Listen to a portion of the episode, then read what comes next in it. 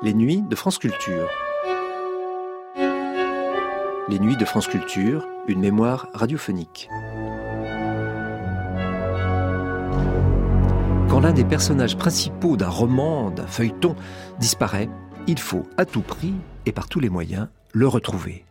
Surtout lorsqu'il s'agit de la belle Esmeralda. Que peuvent faire, pour elle, les truands de la cour des miracles? Pourront-ils lui éviter un procès? Procès pour sorcellerie.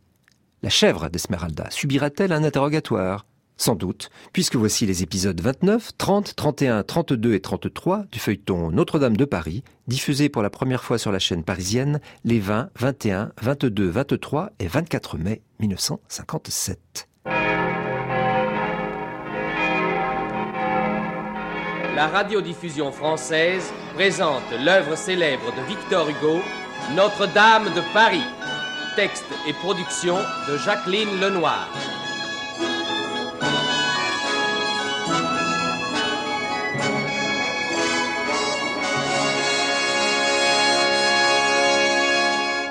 Avance. Toi, Rémi Belfast. Oui, patron. Qu'as-tu de nouveau? Rien. J'ai questionné tout le monde jusqu'au pont de la Tournelle. Personne n'a vu Esmeralda. Et, et dans ton secteur, Audrey-le-Rouge Bah, rien non plus, patron. J'ai même poussé sur la rive droite et jusqu'aux portes Saint-Denis et Saint-Martin. Par là-bas, on n'y va jamais, c'est la clôture la plus lointaine de Paris. Mort du diable, tu y retourneras Qui t'a cherché dans les bois Ah, patron. Clovis Gatmore. Je suis là, clopin. Que sais-tu des alentours de l'Hôtel Dieu Pas grand-chose. On a vu danser Esmeralda sur le parvis. Oh, vraiment On a vu danser Esmeralda sur le parvis. Oh, oh, ceci nous apprend quelque chose de nouveau. Ainsi les voilà, mes truands. Compagnons de la petite flambe et de la franche bourgeoisie. Sujet du royaume d'Argot Seigneur de la cour des miracles. Fichés comme des sentinelles à toutes les portes de la ville. Quêtant dans toutes les églises Buvant dans toutes les tavernes Mettant en coupe régler les ponts et les moulins Tot corneaux que vous êtes Esmeralda disparaît et vous êtes incapable de la retrouver Patron, on l'a cherché. Silence Que vous dégoûtez de la truanderie Notre Madone, notre pucelle Peut-être qu'en ce moment elle a besoin de nous. Peut-être qu'elle nous appelle à son secours. Et nous sommes là, complètement abrutis. Moi comme les autres mais si, mais si Et je suis Clopin Truffaut, le roi des mendiants Euh, comte du diable S'il lui arrive quelque chose de mauvais, jamais je ne me le pardonnerai.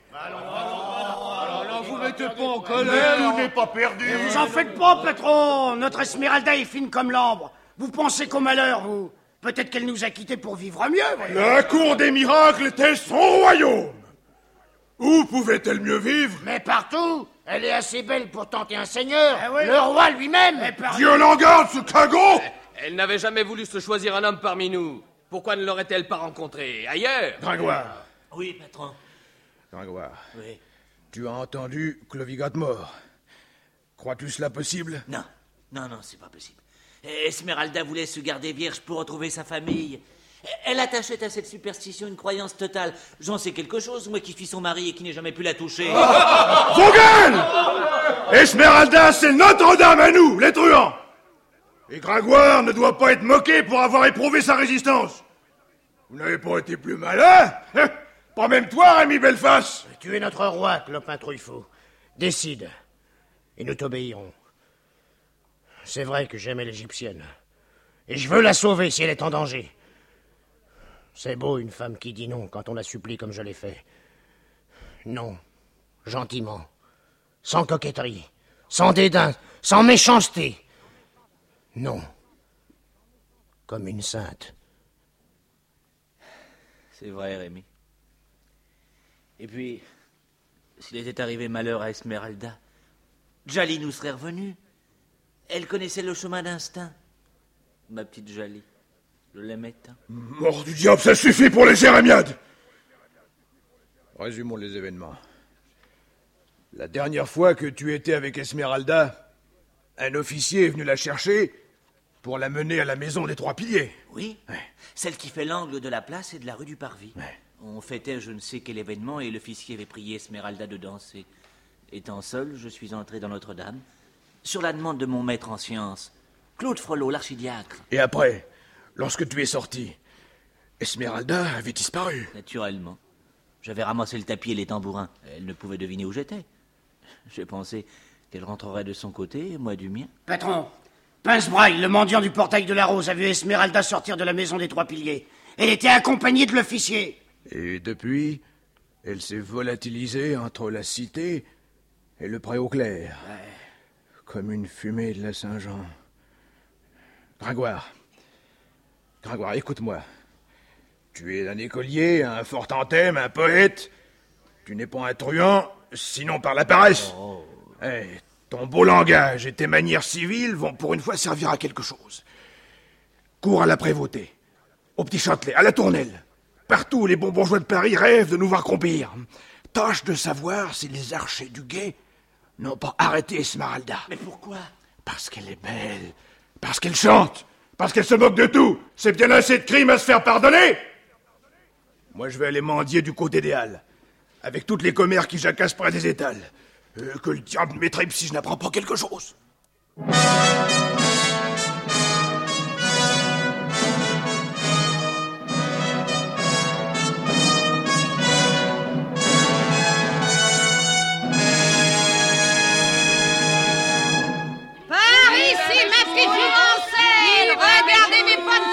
Droit de Côte-Bec Elles sont aussi roses que vos joues. Qui veut mes choux Qui veut mes choux Pour un liard, vous emportez le panier. Faites voir vos choux Ben ils sont tous desséchés. Moi, votre figure, la vieille. Pour un liard, le panier, vous voulez peut-être la crème avec.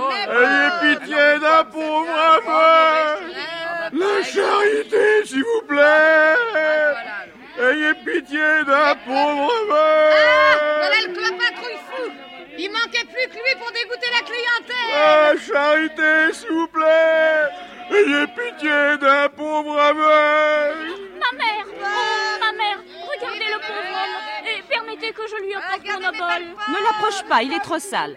Je t'ai déjà dit, Isabeau, de ne pas te laisser attendrir par ces mendiants. Oh, madame ma mère, celui-ci a l'air si pauvre. Eh bien, Dieu le reconnaîtra plus vite. Tu sais bien que les derniers en ce monde seront les premiers au paradis. C'est en enfer que je te retrouverai pour te retirer les pieds Ayez pitié d'un pauvre aveugle Bonne gens, ayez pitié de moi Alors, alors personne n'en veut de vos derniers choux, ma pauvre Guillemette Je vais aller les porter à la mère Falourdel, la vilotière du pont Saint-Michel. À Aliar, le panier me les prend toujours. Oh, je sais pas si vous la trouverez séant. Pour un oui, pour un non, elle est convoquée à la justice. Ah bah, elle a donc des ennuis. Vous savez donc pas qu'il y a eu crime chez elle Un crime, Sainte Vierge Comptez-le-moi, ma belle. Oh, C'est une histoire affreuse. Avec des maléfices, un bouc, une sorcière. Non mais imaginez que l'autre soir, elle loue une chambre à la Pesez-moi douze de vos pommes les plus rouges, s'il vous plaît. tout de suite, ma mignonne. Pas besoin de les choisir, elles sont pareilles à celles qui poussent dans le verger du bon Dieu. Ayez pitié d'un pauvre aveugle Allons, faites-moi la charité? Et en voilà une treizième pour compléter la douzaine, mamie. Merci, à bientôt. À bientôt. Alors, alors, que s'est-il passé chez la Falourdel J'en suis toute pantoise. Des maléfices, un bouc, une sorcière. C'est la petite égyptienne qui danse sur le parvis de Notre-Dame, vous savez bien. La Esmeralda Oui, da elle est montée chez la Falourdel avec un officier du guet et elle l'a poignardé Sainte Vierge, pauvre que nous sommes. Mais pourquoi Chez la Falourdel, on se mignote plutôt que de s'entretuer? Oh, surtout ce qui se passe dans cette étrangère La pauvre Villetier a dit même qu'elle a vu comme un vampire s'enfuir par la fenêtre. Oh, oh, ma bonne, je m'enfermerai ce soir à double tour, sitôt le premier passage du veilleur. En attendant, je vais lui porter mes choux pour en apprendre davantage. allez, adieu, Guillemette Hé, clopin trouille fou, attrape. J'ai une belle pomme pour toi. Allez, tiens. Ah, Arsène, mais, mais regarde-le s'enfuir Juste au moment où j'allais lui donner une pomme, il décampe. Il a retrouvé ses yeux. Ah, quel sage. Sûr qu'il a vu une victime à plumer quelque part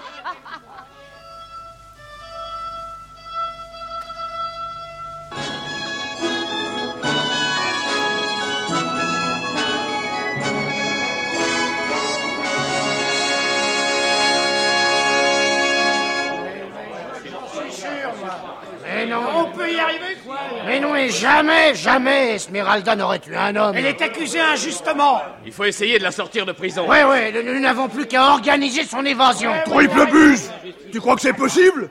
Depuis huit jours, nous cherchons le moyen de lui porter secours sans y parvenir.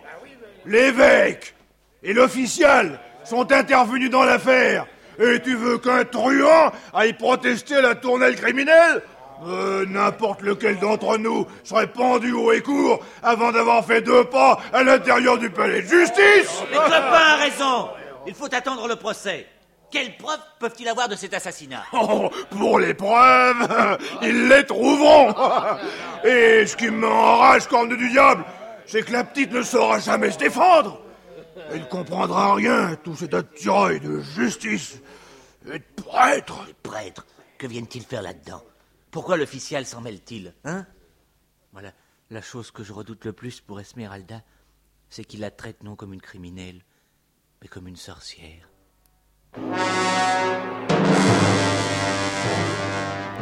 Oui, Gringoire, Clopin Trouillefou, et avec eux toute la cour des miracles pouvaient partager cette mortelle inquiétude. Le sort d'Esmeralda n'avait plus de mesure humaine. Elle était enfermée dans un des cachots de la tournelle, perdue dans les ténèbres, ensevelie, enfouie, murée, comme l'étaient à l'époque les malheureux condamnés que l'on oubliait si facilement dans les sinistres entonnoirs qui servaient de prison. Vint pourtant le jour du procès. La salle était vaste et sombre, le jour tombait, les longues fenêtres en ogive ne laissaient plus pénétrer qu'un pâle rayon de lumière. Il y avait déjà plusieurs chandelles allumées çà et là sur les tables, éclairant des têtes de greffiers fouinant dans leurs paperasses. On distinguait vaguement un grand Christ au-dessus des juges, et partout des piques et des hallebardes au bout desquelles la lueur des chandelles mettait des pointes de feu. Monsieur le Président, Messieurs les maîtres des requêtes de l'hôtel du roi, Monsieur le greffier de la cour du Parlement, Monsieur le procureur du roi en cour d'église, avec messieurs de l'officialité. Qui est l'avocat messire? Le savez-vous? Maître Philippe Lelier. Ah. Et qui est l'accusateur? Maître Jacques Charmelu. Pour un procureur de l'official, je lui trouve l'air très doux. Oh, je me méfie d'une douceur qui a les narines pincées et les lèvres minces. Oh, il est certain que nous allons voir tous ces beaux messieurs manger de la chair humaine. Bah, c'est un spectacle qui en vaut un autre. Attention, voilà qu'on le commence. Garde Introduisez le premier témoin. Oh, oh, oh, là là, quelle face de cauchemar. On dirait un paquet de guenilles en marche. Mais Seigneur, la chose est aussi vraie que c'est moi la falourdelle, établie depuis 40 ans au pont Saint-Michel. La porte vis-à-vis la maison de Tassin Caillard, le teinturier. Je suis une pauvre vieille, mais je paye exactement en rente l'ode et sensible. À ça, j'ai rien à me reprocher. Personne ne vous fait de reproches. Dites ce que vous savez. Un soir, je file les Mourouet, on cogne à ma porte. Je demande qui On jure. J'ouvre, deux hommes entrent. Un tout noir avec un bel officier. On voyait que les yeux du noir, comme deux braises. Tout le reste était chapeau et manteau. Voilà qui me demande la chambre Sainte-Marthe. C'est une chambre d'en haut, mes seigneurs, la plus propre. Il me donne un écu. Je serre l'écu dans un tiroir et je me dis, ce sera pour acheter des tripes demain à l'écorcherie de la Gloriette. Bon, nous montons. Arrivé à la chambre d'en haut, pendant que je tournais le dos, l'homme noir disparaît. Or, tout de même, j'étais tout ébobie. Cette chambre du premier, n'était-elle pas déjà occupée? Si, monsieur le président, par une belle jeune fille qui attendait l'officier. Elle avait avec elle un grand bouc, avec des cornes et des sabots dorés. La fille, je dis pas, mais le bouc, j'aime pas ces bêtes-là, moi, ça sent le sabbat. Cependant, j'avais rien dit. Et puis, je tenais l'étu. c'est juste, n'est-ce pas, monsieur le juge, puisque c'est mon gagne-pain de louer des chambres. Donc, je les laisse seuls, c'est-à-dire avec le bouc. Je descends et je me remets à filer. Cette jeune fille, l'aviez-vous déjà reçue? Non, monsieur jamais, ça. Et puis, je l'aurais reconnue, parce qu'elle est si belle. Et puis aussi drôlement habillée, un peu comme une sauvage. Mais l'officier, lui, je le connaissais. Oh, il venait souvent en partie fine. Continuez votre exposé. Donc je me remets à filer. Et tout à coup, j'entends un cri en haut. Puis je vois quelque chose de lourd sur le carreau. Et puis aussi qu'on ouvrait la fenêtre. Alors, dame, je me précipite avec torchonnet. Et juste au moment où j'entre dans la chambre, je vois passer comme une masse noire devant la fenêtre. Faut vous dire, monsieur le juge, que ma maison donne par derrière sur la rivière. Oui, il faisait clair de lune. Alors j'ai couru à la fenêtre et j'ai vu un fantôme habillé en prêtre. Oh, je l'ai très bien vu, oui. Il nageait du côté de la cité. Alors, toute tremblante, j'ai dit à Torchonnet d'aller chercher le guet. Que s'était-il passé dans la chambre? Ma pauvre chambre, tout en sang. Il y avait le capitaine étendu la face contre terre, avec un poignard dans le cou. La fille à côté faisant la morte, et le bouc tout effarouché. Oh, si vous saviez, mais j'en ai eu pour 15 jours à gratter le plancher, tellement le pauvre jeune homme avait perdu de sang. N'avez-vous rien à ajouter? Attendez, attends. Le pire, c'est que le lendemain, quand j'ai voulu prendre l'écu pour acheter les tripes, et ben dans mon tiroir, j'ai trouvé une feuille sèche à la place. Oh, oh ce fantôme, ce bouc, tout ça sans la magie. Et cet écu qui se transforme en feuille sèche, quelle horreur Taisez-vous donc Cette vieille est une simple d'esprit qui croit aux histoires de moines bourrus et tout. Femme Falourdel, vous pouvez vous retirer. Ah, permettez, monsieur le président. Je voudrais dire que dans le rapport, on a traité ma maison de masure tortue et puante. Eh ben, c'est une menterie. Les maisons du pont n'ont pas grande mine parce qu'il y a foison de peuple. Néanmoins, les bouchers, ils meurent, qui sont gens riches et mariés à de belles femmes fort propres. La cause est entendue. Je prie, messieurs les juges, de ne pas perdre de vue que le poignard avec lequel l'officier a été assassiné appartenait à l'accusé. Femme Falourdel, avez-vous apporté cette feuille en laquelle s'est transformé l'écu que le diable vous avait donné? Oui, monseigneur, la voici. Huissier, Présentez cette feuille à maître Jacques Charmelu, procureur du roi en cour d'église. Merci. C'est une feuille de boulot, monsieur le président. Nouvelle preuve de la magie. Les démons affectionnent cet arbre. Monsieur le président, puis-je poser une question au témoin Je vous en prie, monsieur le conseiller. Témoin, deux hommes sont montés en même temps chez vous. L'homme noir, que vous avez vu d'abord disparaître, puis nager dans la Seine avec des habits de prêtre, et l'officier. Lequel des deux vous a remis l'écu C'est l'officier. Ah, ah, mais voilà qui change tout. Et vous voyez bien que cet écu transformé en feuille par le diable ne rime à rien. Il appartenait au capitaine. Je rappelle à messieurs les juges que dans sa déposition écrite à son chevet, l'officier a précisé que l'homme noir qu'il avait accosté dans la rue l'avait vivement pressé d'aller rejoindre l'accusé, et que le capitaine, lui ayant avoué être sans argent, l'homme noir lui avait alors donné l'écu qui a servi à payer la falourdelle. Par conséquent, il s'agit bien là d'une monnaie de l'enfer.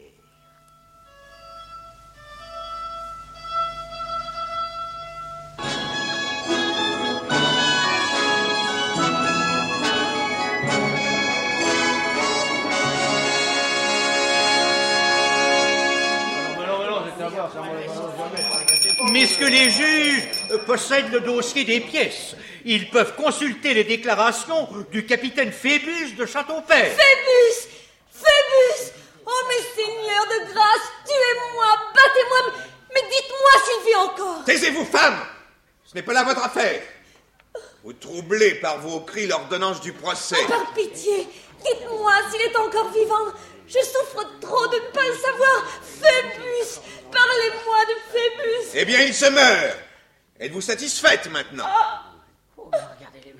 Garde Introduisez la seconde accusée.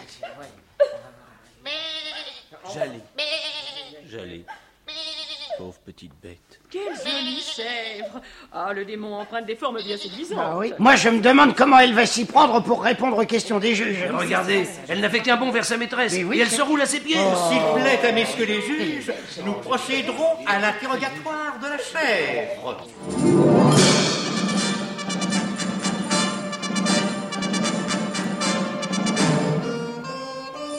Rien n'était plus courant alors qu'un procès de sorcellerie intenté à un animal. On trouve dans les comptes de la prévôté pour 1466 un curieux détail des frais d'une action poursuivie contre une truie que l'on emprisonna dix jours avant de la pendre. Parfois même on allait plus loin que les bêtes. Les capitulaires de Charlemagne et de Louis le Débonnaire infligeaient de graves peines aux fantômes enflammés qui se permettaient de paraître dans l'air. Si le démon qui possède cette chèvre et qui a résisté à tous les exorcismes persiste dans ses manœuvres, nous le prévenons que nous serons forcés de requérir contre lui le gibet ou le bûcher. Oh, elle, elle répond. Huissier, huissier, passez-moi le tambourin de l'accusé. J'allais, répondez, quelle heure est-il?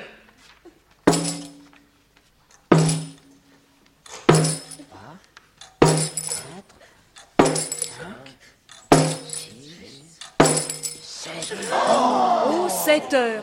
Regardez, il est vraiment 7 heures. Mais vous voyez bien que c'est une simple coïncidence. enfin, cette pauvre bête ne sait pas ce qu'elle fait. Mais comment ça Ne, ne vient-elle pas de l'affirmer Au contraire Mais ça ne prouve rien, vous dis-je. Rien, absolument rien. Silence au manant du fond de la salle où je fais évacuer Je pourrais continuer de poser à cette chèvre diabolique toutes les questions auxquelles elle est habituée de répondre, mais je préfère aller droit au but et démontrer qu'il y a eu dans le crime dont le capitaine Phébus de Châteaupère fut victime une nette préméditation. Messieurs les juges, Voyez ce sachet de cuir suspendu au cou de la bête. Il renferme les lettres de l'alphabet découpées dans du buis sauvage. Eh bien, alors que l'instruction est encore l'apanage des clercs, vous allez voir que cette bête sait à la fois lire et écrire. Nous allons étaler devant elle ces lettres et regarder en l'étriant à l'aide de sa patte quel mot, ou plutôt quel nom, la chèvre va former sur le sol. P. H. O. E. B. U. S. Phébus Messieurs les juges Phébus Ainsi le malheureux capitaine était-il destiné par Belzébuth au poignard de la mort Et je crois qu'il n'est pas nécessaire d'ajouter quoi que ce soit à cette incontestable démonstration de sorcellerie. Euh, ça, ça, il, a, il a raison. Oh, crois Dieu que la Sainte Vierge nous prenne en pitié. Oh, Garde Faites lever l'accusé. Fille, vous êtes de race bohème, adonnée au maléfice. Vous avez de complicité avec la chèvre ensorcelée dans la nuit du 29 mars dernier, de concert avec les puissances occultes, à l'aide de charmes et de pratiques, meurtri et poignardé un capitaine des archers de l'ordonnance du roi, Phébus de Châteaupère. Reconnaissez-vous les faits Comment pouvez-vous dire ces paroles horribles? Mon Phébus. Pourquoi, mais pourquoi l'aurais-je tué? Persistez-vous à nier alors que votre propre poignard a été retiré de sa nuque? Oh oui, je nie. Je suis innocente, entendez-vous, innocente. Ce que vous dites est ignoble. Alors comment expliquez-vous les faits qui vous sont reprochés? Je l'ai déjà dit, je ne sais pas. C'est un prêtre. Un prêtre que je ne connais pas. Un prêtre infernal qui me poursuit. Je l'ai vu lever le poignard, je l'ai vu. Si vous l'avez vu, vous pouvez au moins nous le décrire. Non. Non, parce que je me suis évanouie tout de suite. Et qu'il avait une grande cape noire et un chapeau rabattu sur le visage. Nous sommes en présence du moine bourru, votre complice. Celui qui, dans la rue, accosta le capitaine de Châteaupère et devait disparaître devant les yeux épouvantés de la falourdelle en s'envolant par la fenêtre. Il ne s'est pas envolé par la fenêtre. Il a plongé dans la salle et s'est enfui en nageant. C'est donc un homme, et non un spectre. Je répète pour la dernière fois aux manants ennemis dans le prétoire qu'ils vont se faire chasser s'ils continuent à manifester. Accusé, il vous appartient d'éclairer la justice sur la présence de votre complice. Fut-il un homme ou le diable? Mais Seigneur, je ne suis qu'une pauvre fille. Je ne comprends pas ce que vous me dites. Je ne sais pas pourquoi je suis ici. Je n'ai pas eu de complice. Je n'ai pas tué mon amour. Je suis une malheureuse que vous tourmentez sans raison. Ayez pitié de moi. Ou tuez-moi si vous le voulez. La vie m'est indifférente si mon beau capitaine n'est plus. Je n'ai rien à dire d'autre, rien. Je l'aimais plus que moi-même. Et maintenant, je, je ne pourrai plus jamais ni chanter ni danser. Alors laissez-moi. Ne me demandez plus d'explications. Faites de moi ce que vous voulez. Attendu l'obstination pénible de l'accusé à nier l'action de sorcellerie qui lui est reprochée, euh, je demande en ma qualité de procureur du roi en cour d'église et au nom de l'official l'application de la question. Garde Conduisez l'accusé à la chambre de torture. L'audience est suspendue.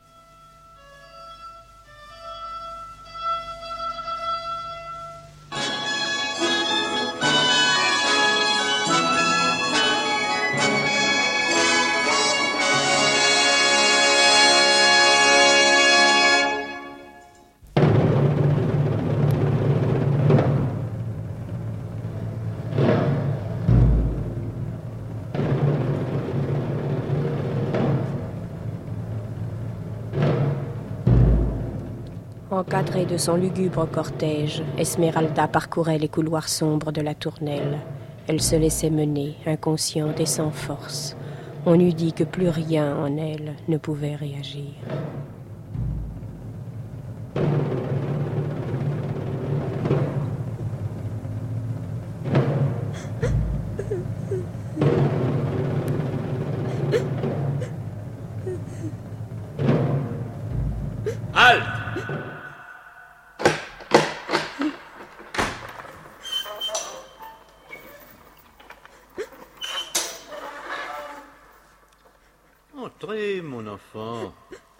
La chambre des tortures occupait le rez-de-chaussée de l'une de ces grosses tours qui percent encore au siècle que nous vivons la couche d'édifices modernes dont le nouveau Paris a recouvert l'ancien.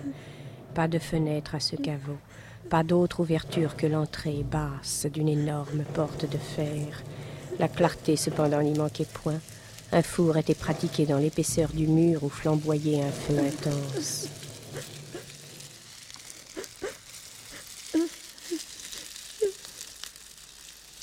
Faut-il l'enchaîner Laissez l'avenir librement.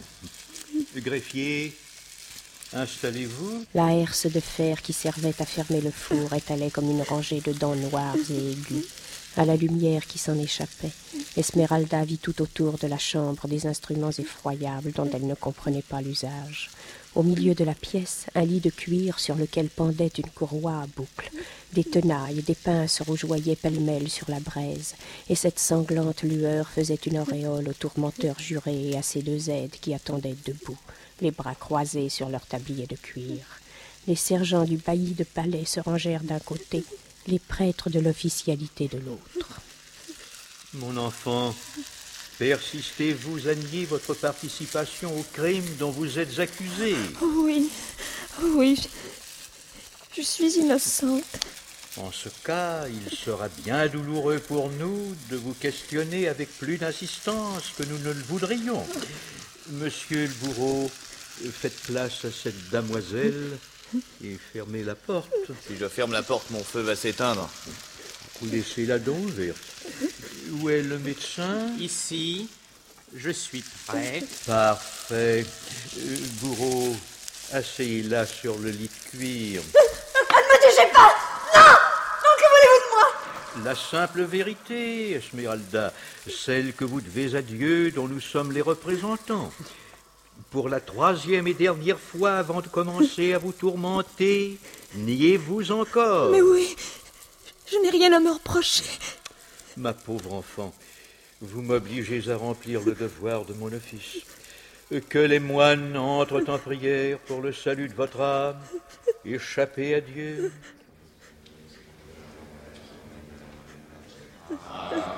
Monsieur le procureur du roi, par quoi commençons-nous? Eh bien, par le brodequin. Attache-lui la taille à la courroie, beau.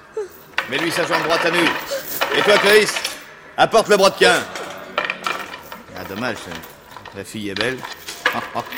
Ah, une jambe pareille réduite en bouillie. Ah, j'ai jamais vu d'aussi petits pieds.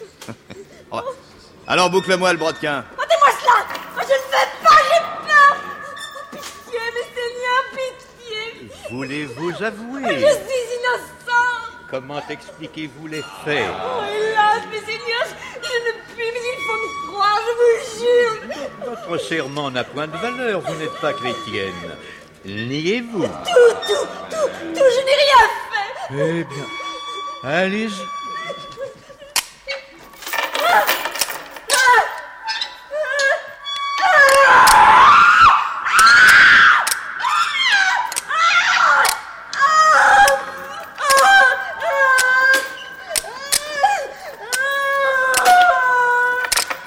Dois-je continuer?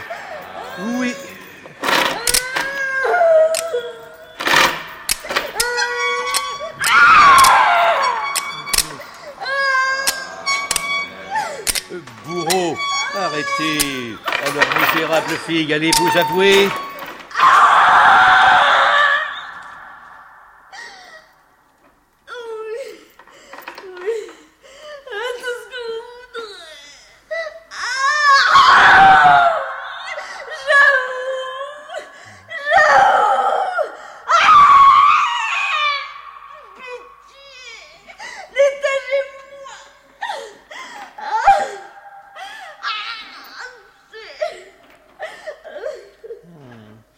Elle avoue bien vite. Trois tours de brodequin et c'est déjà fini. Bah, la pauvre petite, elle doit pas avoir l'habitude de souffrir. L'humanité m'oblige à vous prévenir qu'en avouant, c'est la mort qui vous attend. La mort. Oh oui, oui, de grâce, tuez-moi, tuez-moi. Je veux mourir, mais, mais ne me torturez plus. Greffier, écrivez. Esmeralda, vous avouez votre participation aux agapes, sabbats et maléfices de l'enfer avec les larves, les masques et les striges. Répondez.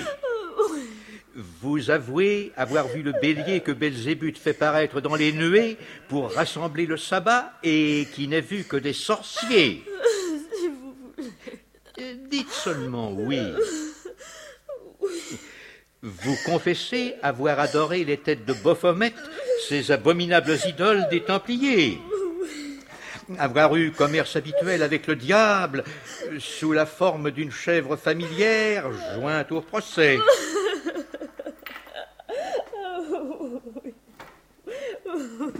Enfin, vous avouez confessez avoir à l'aide du démon et du fantôme euh, vulgairement appelé par le peuple euh, moine bourru, dans la nuit du 29 mars dernier, meurtri et assassiné un capitaine nommé Phébus de Châteaupert.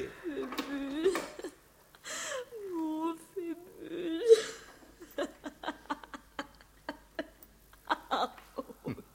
Oh oui, je l'ai tué. Oh oui, je l'avoue. C'est moi. Greffier, terminez le rapport selon les termes de justice.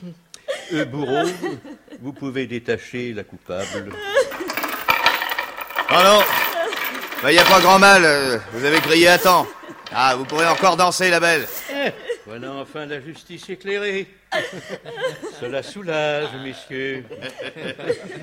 Cette jeune fille peut reconnaître que nous avons agi envers elle avec toute la douceur possible. Monsieur le tourmenteur juré, merci de votre assistance. Euh, Garde, ramenez l'accusé à l'audience. Le public doit s'impatienter.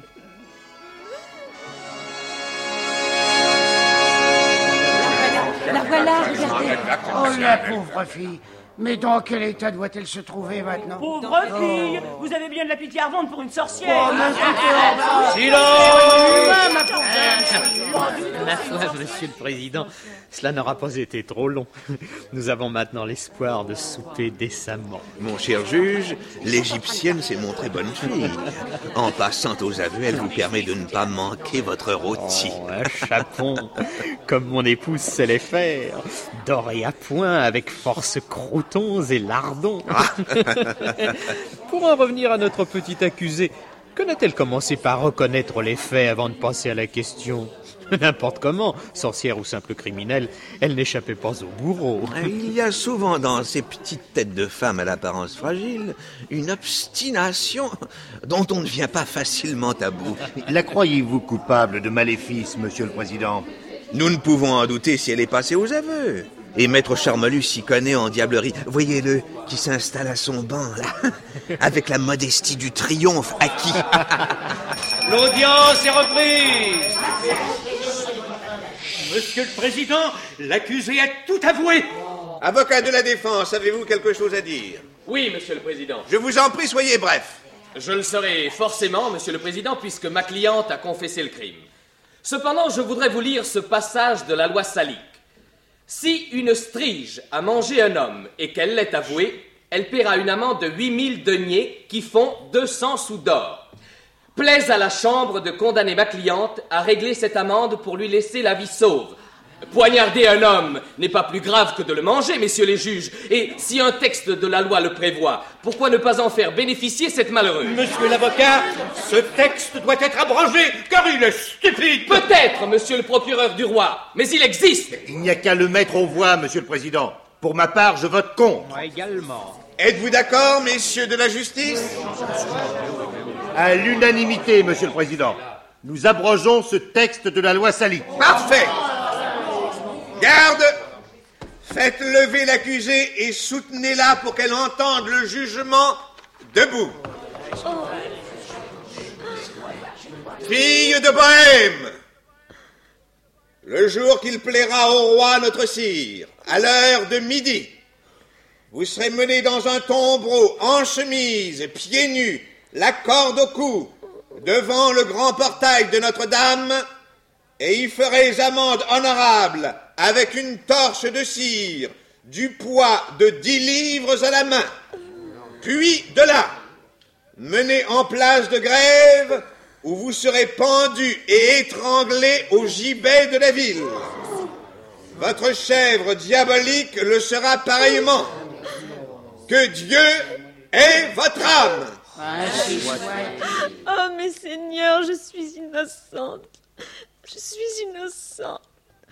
Jamais je n'ai voulu tuer mon beau capitaine.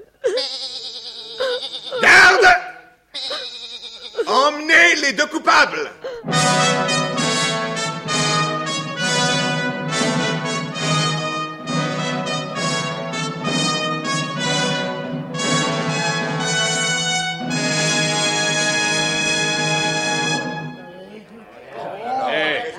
Coton, serre-moi une portion de ces beignets qui rissolent dans ta lèche frite. Voilà, voilà, ils sont bientôt Hé, prêts. hé, hé, écoute Tu les accompagneras d'un flacon d'hypocrate, hein Il fait ici une chaleur à crever. Euh, ouvre donc la porte. Non, ne l'ouvre pas Gringoire doit donner le mot de passe en revenant du procès. Ah bon? Bah bon, Clopin, tu, tu excuseras, mais je savais pas, moi. Euh, retourne à ton ivrogne, imbécile, et laisse-moi tranquille Oh bon, franchement...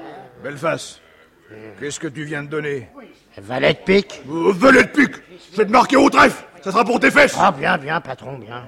Euh, Que peut-il faire à traîner de la sorte Euh, Il est bien tard pour finir un procès. À boire, par pitié, quoi J'ai chaud, moi On est ici tassés comme les scènes de Caillouville. Mais tu te tais, André de Rouge J'en ai assez de tes beuglements Oh, Clopin, écoute, te fâche pas. Tu sais bien qu'on est aussi inquiets que toi, voyons. Patron Voilà Gringoire Il vient de traverser la première salle. Attention. Euh, Ouvre-lui tout de suite, sans mot de passe. Et quant à vous, vos gueules maintenant. Ouais, ouais, ouais, ouais, ouais. Allez, alors. Condamnée à mort pour sorcellerie. On lui a piqué la question. Elle a tout avoué. Corne du diable. Oh, Tu tâcheras de me donner les noms des juges. Je les buterai tous. Les uns après les autres Bien sûr, Clopin, bien sûr, mais c'est pas ça qui la sauvera. Ils ont aussi condamné Jali à être pendu au même gibet.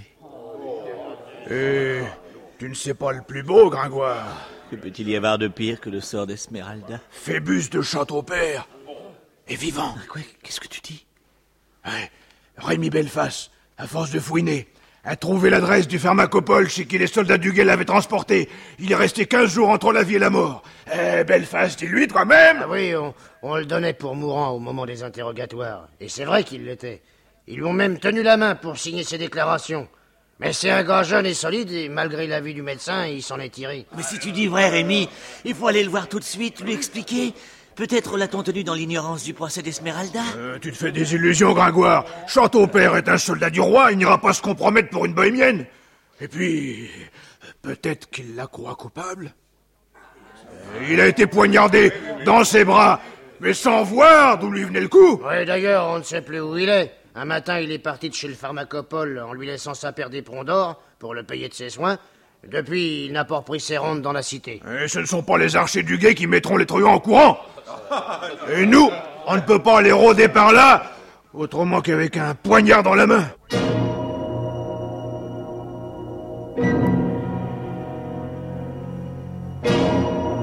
Les jours passèrent.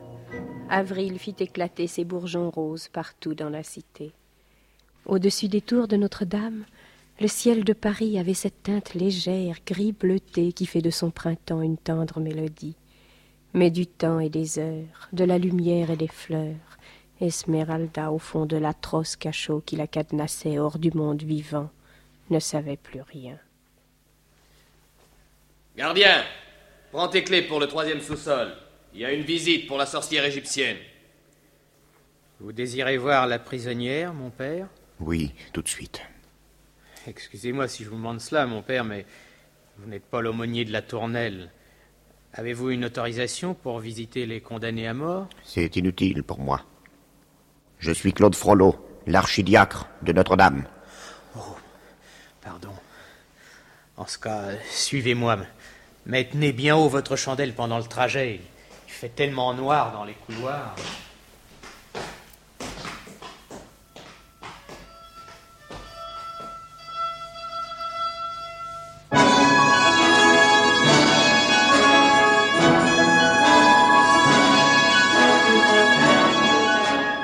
Venez d'entendre Notre-Dame de Paris, adaptation radiophonique de Jacqueline Lenoir d'après Victor Hugo. Réalisation et musique originale de Jean-Wilfried Garrett. Avec, dans les rôles principaux, Michel Bouquet, Claude Frollo, Anne Capril, Esmeralda, Jean-Marie Amato, Quasimodo, Berthe Bovy, La Sachette, Jean Danet, Phébus, et dans le rôle de Gringoire, Jean-Marc Tenberg. Aujourd'hui, vous avez également entendu dans les rôles de Clopin Trouillefou Maurice Ténac, avec ses truands Jacques Marin, Michel Nastorgue et Guy Pierrot. Puis, au tribunal, Maître Charmolu, Denis Dinès, sociétaire de la Comédie Française, le président Maurice Nazil, l'avocat Jean Péméja, les juges Teddy Billis et Michel Nastorgue, avec les voix de Henri Bradley, Muse d'Albret, Rosie Vart, Simone Jean. Bruitage Joël Noël. C'était Notre-Dame de Paris. Ces épisodes, les 29e, 30e, 31e, 32e et 33e du feuilleton Notre-Dame de Paris, ont été diffusés pour la première fois sur la chaîne parisienne les 20, 21, 22, 23 et 24 mai 1957. Vous pourrez les réécouter en ligne ou les télécharger durant un an sur le site franceculture.fr, rubrique Les Nuits de France Culture. Je n'irai pas à Notre-Dame chanter mes petites chansons, chanter les poètes et leur âme si près de Dieu dans sa maison, évoquer mes jeunes années, font remue et son ermitage, et vous montagnes Pyrénées, qui faisiez partie du voyage, je n'irai pas chanter la mer, est-ce vraiment un scandale de la faire danser en l'air aux voûtes d'une cathédrale? La chose est-elle défendue? D'évoquer Paris gris et bleu et ma vieille maman perdue dans son pavillon de banlieue Défendu amour de naguère, qu'en reste-t-il donc à présent? Souvenir des années de guerre, d'un cœur qui fut adolescent, défendu alors la cadence d'un paisible et tendre refrain, mélodie de la douce France, de ces villages riverains, de ces campagnes émerveillées au son des cloches du printemps, et de Pâques émerveillées depuis longtemps, longtemps, longtemps, de la foule des grandes villes qui ce jour-là vit dans l'espoir de lendemain joyeux, tranquille, au coin d'une rue on peut voir.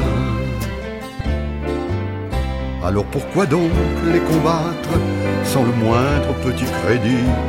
L'église n'est pas un théâtre, oui, mais on chante au paradis. Je n'irai pas à Notre-Dame, je n'ai pas l'autorisation, ai-je bien mérité le blâme d'offrir à Dieu quelques chansons